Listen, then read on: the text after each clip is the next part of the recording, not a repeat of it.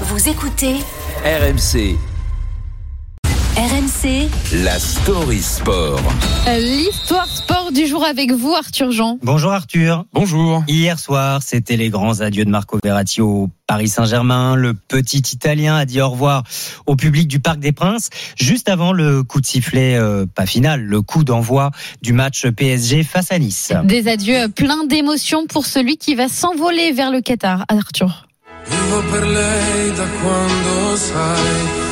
Oui, et c'est un crève-cœur pour les supporters parisiens. C'est une véritable histoire d'amour qui s'arrête, une romance à l'italienne entre Marco Verratti et le Paris Saint-Germain. Mais avant de vous conter ces adieux déchirants euh, à celui qui est resté 11 ans dans la capitale, permettez-moi de vous poser une petite question. Est-ce que vous connaissez le surnom de Marco Verratti? Pas du Euh, tout. non. Il italiano? Ça ne vous dit rien On n'est pas loin, on n'est pas loin. Allez, un petit indice quand même pour les auditeurs. Hibou. Facile. On s'en approche. On s'en Ah. approche. C'était bien le bruit du hibou. Vous l'avez deviné. Petit hibou. C'est bien ça le surnom. Gouffetto en italien. Euh, petit, il l'était quand il a rejoint le PSG en 2012 sur la pointe des pieds à 19 ans, venu du petit club, encore une fois, de Pescara en Italie, dans l'ombre des grandes stars, Zlatan Ibrahimovic ou encore Thiago Silva.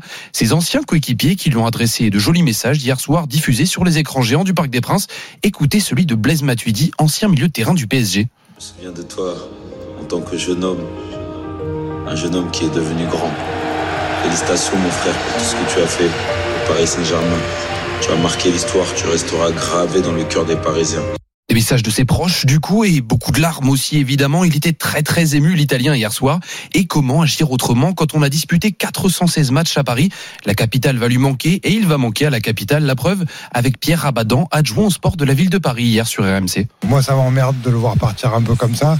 Je pense que euh, on a vu son émotion, elle était liée à ce que disaient les mecs, mais je pense qu'il avait pas forcément envie de partir du PSG non plus. Et euh, il- c'est pas la fin, je pense qu'on aurait pu souhaiter pour, Ouais. euh, pour ce joueur. C'est l'une des figures du club parisien version Qatari, un Marco Verratti.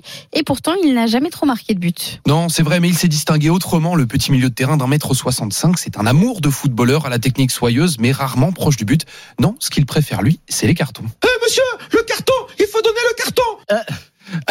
Passage l'imitation de notre éditorialiste RMC, Daniel Riolo. On le reconnaît. Grand amoureux du joueur, hein, évidemment. Des cartons jaunes, il en a récolté 136, des rouges, seulement 6. Voilà de quoi représenter à merveille l'envie, l'agressivité de l'Italien sur le terrain, appelez ça comme vous voulez. Des qualités qui lui ont tout de même permis de remporter 9 fois le championnat de France, entre autres. Petit Hibou est devenu grand-duc au PSG, il fallait au moins cela pour lui rendre hommage. Des larmes, des feux d'artifice et surtout un hommage royal de la part du Parc des Princes. Marco Marco Marco Et on le rappelle, il s'est engagé mercredi avec le club d'Al Arabi au Qatar pour 3 ans et environ 50 millions d'euros. Merci beaucoup Arthur Jean, la Story Sport en podcast euh, sur euh, RMC et toutes les applications. Arrivederci